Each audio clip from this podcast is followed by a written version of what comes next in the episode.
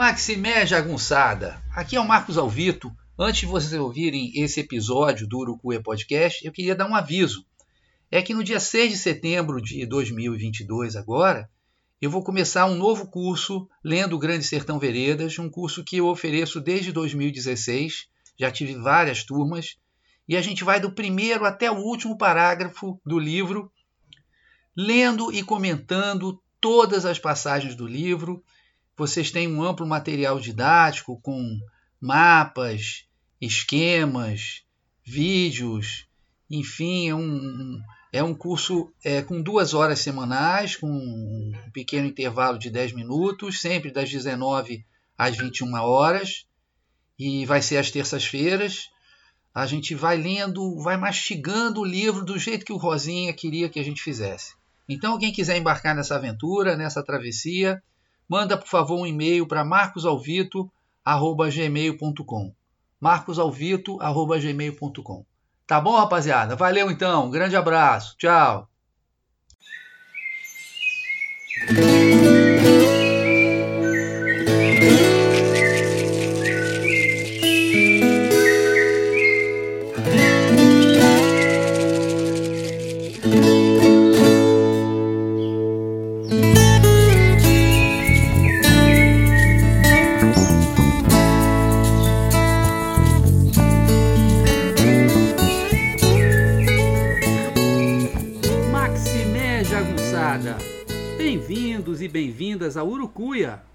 Um podcast feito para te ajudar a ler Grande Sertão Veredas e outras obras do nosso amado João Guimarães Rosa.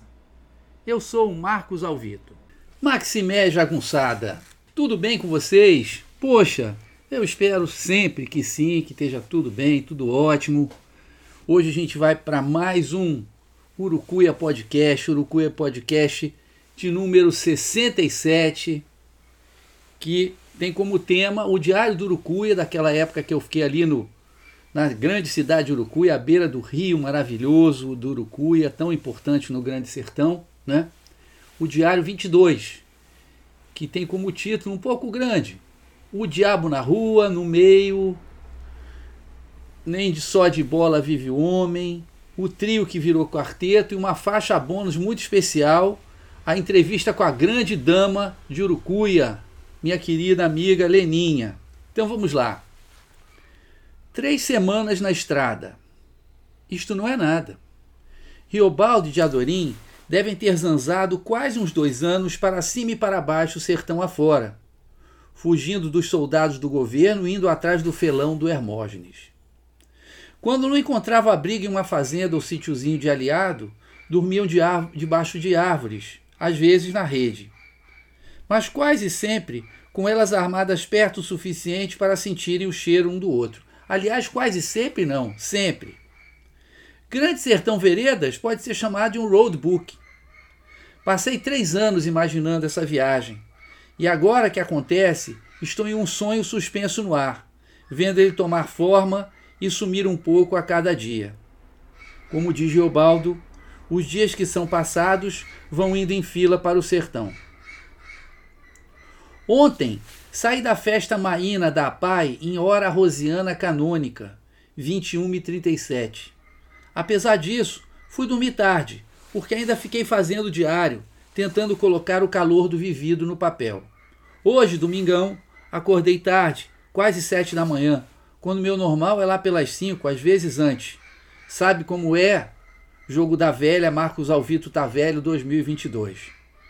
Comi uns biscoitinhos com o poderoso café da Hermínia e parti para o pastel de feira com suco de maracujá. Como vocês sabem, não tem café da manhã no hotel aos domingos. A alegria maior foi encontrar meu ídolo urucuiano, seu Vanderlei, também comendo seu pastelinho. Avisei a seu Catarino que a despesa do baixinho era minha. Seu Vanderlei bateu na bola de primeira ainda no alto. Se eu soubesse, tinha comido mais. Disse que o fizesse, mas ele tinha que correr para o bar porque tinha arrebentado o cano d'água e ele iria providenciar uma gambiarra. A música que estava tocando hoje era sertaneja raiz. Descubro que é o DJ, sujeito mais simpático do mundo chamado Maurinho. Gosto dessa gente que dá bom dia com gosto, sem arrependimento. Tem pessoas que dá vontade de você perguntar, moço, moça, quanto custa para o senhor para a senhora me dar um bom dia condizente? Marinho e eu combinamos que depois ele vai aprontar para mim um pendrive com todos esses clássicos. Tunico e Tinoco, Teixeira e Teixeirinho e outros. Não vou tocar para o burrinho, senão ele empaca, mas vou ouvir com calma para fazer uma análise, uma análise pseudo-antropológica. Depois daquele bom augúrio, dou uma caminhada por João Guimarães Rosa, a avenida. Com todo respeito, mestre. Pena que estava desarmado da minha Nikon.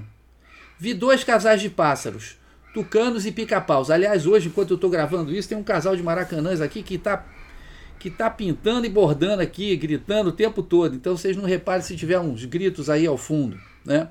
Então, recapitulando, andando pela Avenida João Guimarães Rosa, a avenida principal lá de Urucuia, eu vi dois casais de pássaros, tucanos e pica-paus. Tucano eu vejo em frente à minha janela em Santa Teresa com certa frequência. Mas pica-pau é novidade. Fotografar pássaro com celular é um beco sem saída. Se você fotografa de longe, nada sai. Caso você se aproxime, eles saem voando. Consegui flagrar um tucano em pleno voo, dá para ver direitinho na foto. Nesse domingo, aliás, eu estava querendo ver um jogo de futebol da Várzea. Aliás, eu juro que nestas três semanas eu já rodei 1.800 quilômetros e não vi um só joguinho de bola com uniforme. País do futebol, uma ova. Pelo zap, entre em contato com meu consultor para assuntos urucuianos em geral, o Doce Nilcinho. Ele diz que vai fazer suas consultas e retorna avisando que não tem jogo nenhum em Urucuia hoje. Existe um campeonato da microrregião, uma disputa renhida entre Urucuia, Riachinho e mais dois municípios. A coisa é tão disputada que até contratam jogadores profissionais para reforçar os times, muitas vezes com verba da prefeitura, porque os prefeitos sabem que futebol dá voto, se o time for campeão, é claro.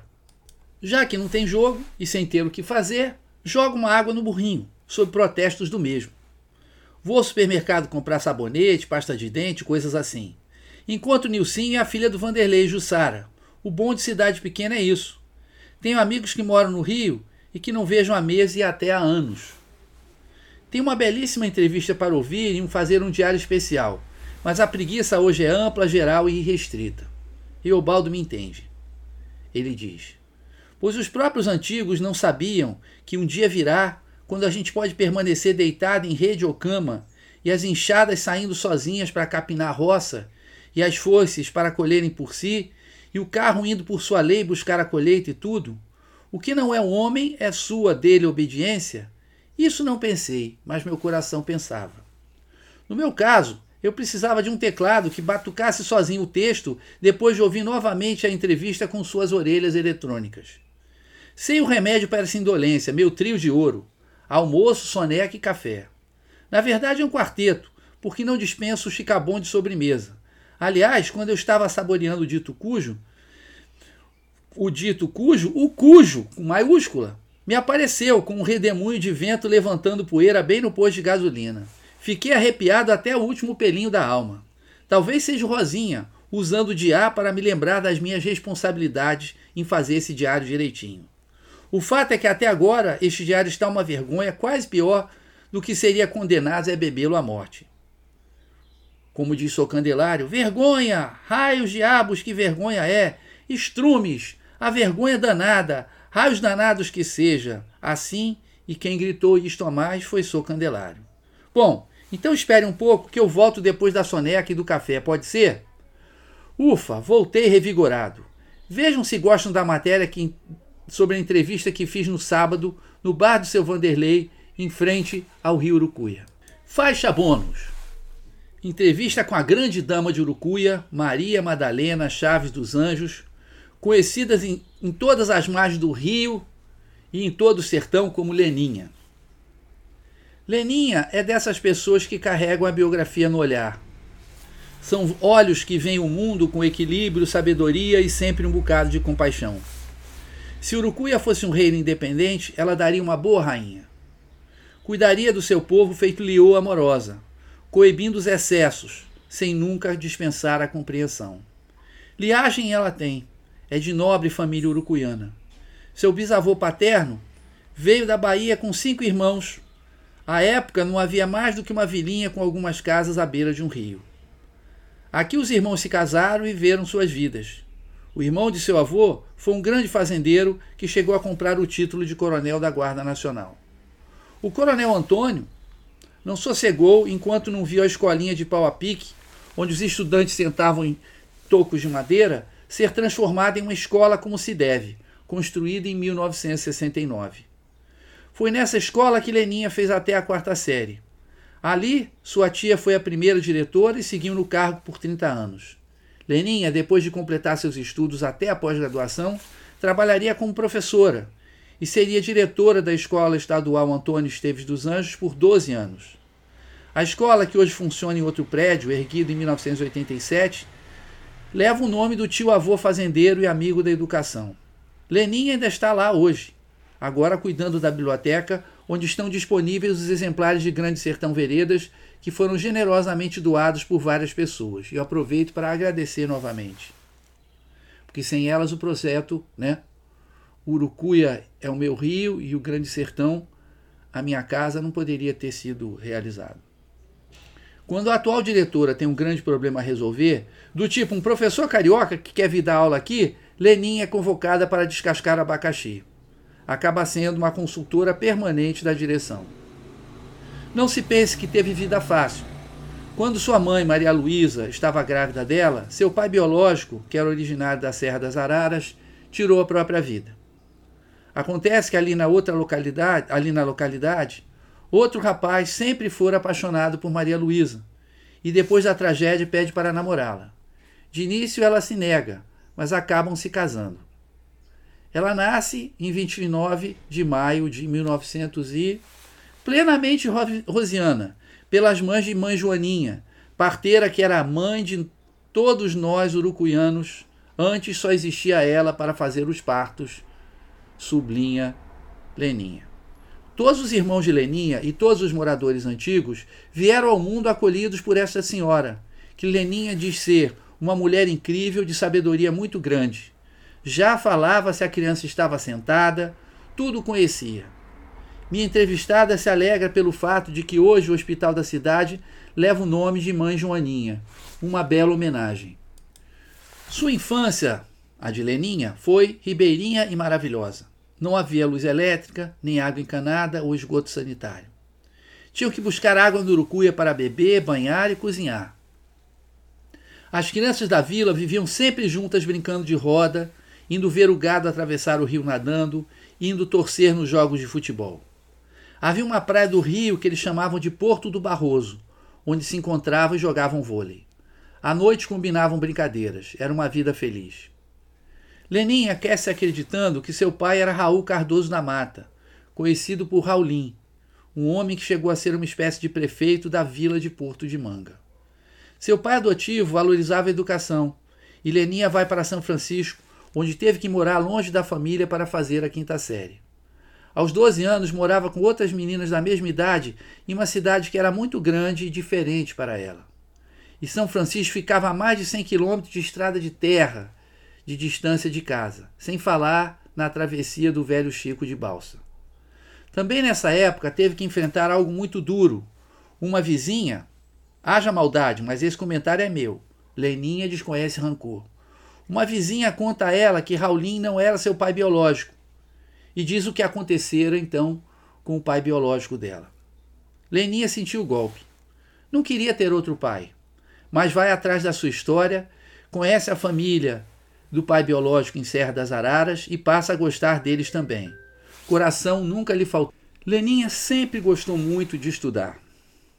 Nas minhas aulas sobre o Grande Sertão, ela não pisca o olho. Presta uma atenção intensa e fala quase cantando que ama Guimarães Rosa. O pai adotivo, a quem vou fazer justiça chamando simplesmente de pai, dava todo o apoio. Como São Francisco era muito longe, para que ela e os irmãos fizessem da sexta à oitava série, ele alugou uma casa em Arinos para eles, para a família. Mas ela trabalhava também, além de estudar, cuidando de uma criança. Se forma no que então era o primeiro grau. Neste momento já estava até adaptada a Arinos, havia feito amizades e nem queria sair de lá. Só que lá em Arinos não havia o segundo grau. Ela queria continuar seus estudos e tem que se mudar novamente para São Francisco. Lá também concilia trabalho e estudos, vendendo roupa em loja, trabalhando de doméstica, de babá e de secretária na prefeitura. Arruma um namoradinho e quando conclui o que hoje é o ensino médio, o pai lhe pergunta: E aí, o que você quer fazer? Quer continuar a estudar? Quer casar? Ela ri, me dizendo que primeiro pensava em casar, mas depois mudou de ideia. O rumo dela era o estudo. E lá foi Maria Madalena Chaves dos Anjos para Passos, sul de Minas, onde se graduou em pedagogia, depois fez pós-graduação e começou a trabalhar. A minha vida estava feita lá, ela pensava. É por aqui que eu vou ficar. Foi ali que teve sua primeira experiência em sala de aula, ensinando artes. Também trabalhou no Jornal da Cidade. Quando passou a ser diário, contrataram alunos e alunas da faculdade a partir das notas, das melhores notas, e Leninha estava entre as primeiras. Mas quem bebe, se banha e cozinha com a água do rio Urucuia. O pai pede para ela voltar. Ele queria que houvesse o segundo grau em Porto de Manga, mas para isso era preciso haver ao menos uma pedagoga. Vem para criar o segundo grau e depois você vai embora. O pai a convence dessa maneira para que as crianças e suas famílias não tenham que sair como nós fizemos. Alguns, aliás, nem teriam condição de fazer isso. Adivinhe se ela atendeu ao chamado. Chegou no final de 1987, passou dois anos como vice-diretora e dando aulas de matemática. No sacrifício, pois nunca havia estudado, mas, dedicada que só ela, aprendeu a gostar de matemática na sala de aula e chegou até a pensar em fazer faculdade da disciplina assumiu o cargo de diretora da escola em 1989 e permaneceu até 2000. De todas as formas possíveis, a história da educação em Urucuia se confunde com a vida de Leninha, com a vida dessa grande dama de Urucuia, a quem eu acho que todas as homenagens são merecidas. Aqui termina a primeira parte da entrevista. No próximo episódio, a segunda parte. Serão três. Então, Obrigado a vocês. Maximé Jagunçada, aquela força, aquela energia, tá? E nós voltamos semana que vem. Agora vocês vão ficar com a linda música Acordais, do meu amigo Delfim e da moça de voz cristalina, Joyce Cavalhar. Tchau, Jagunçada. Valeu. Maximé, um beijo. Tchau.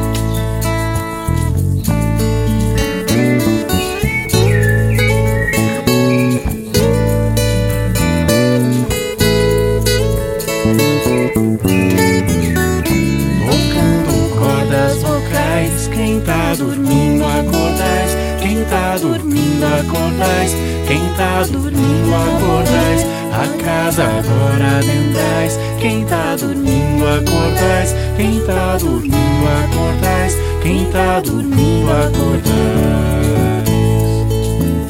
Peço licença ao Senhor, trago cantigas de paz, viola fina ensaiando, o pôr do sol nos quintais, passarinho se achegando, som entre os laranjais, quanto mais vozes cantando, mazā liekni.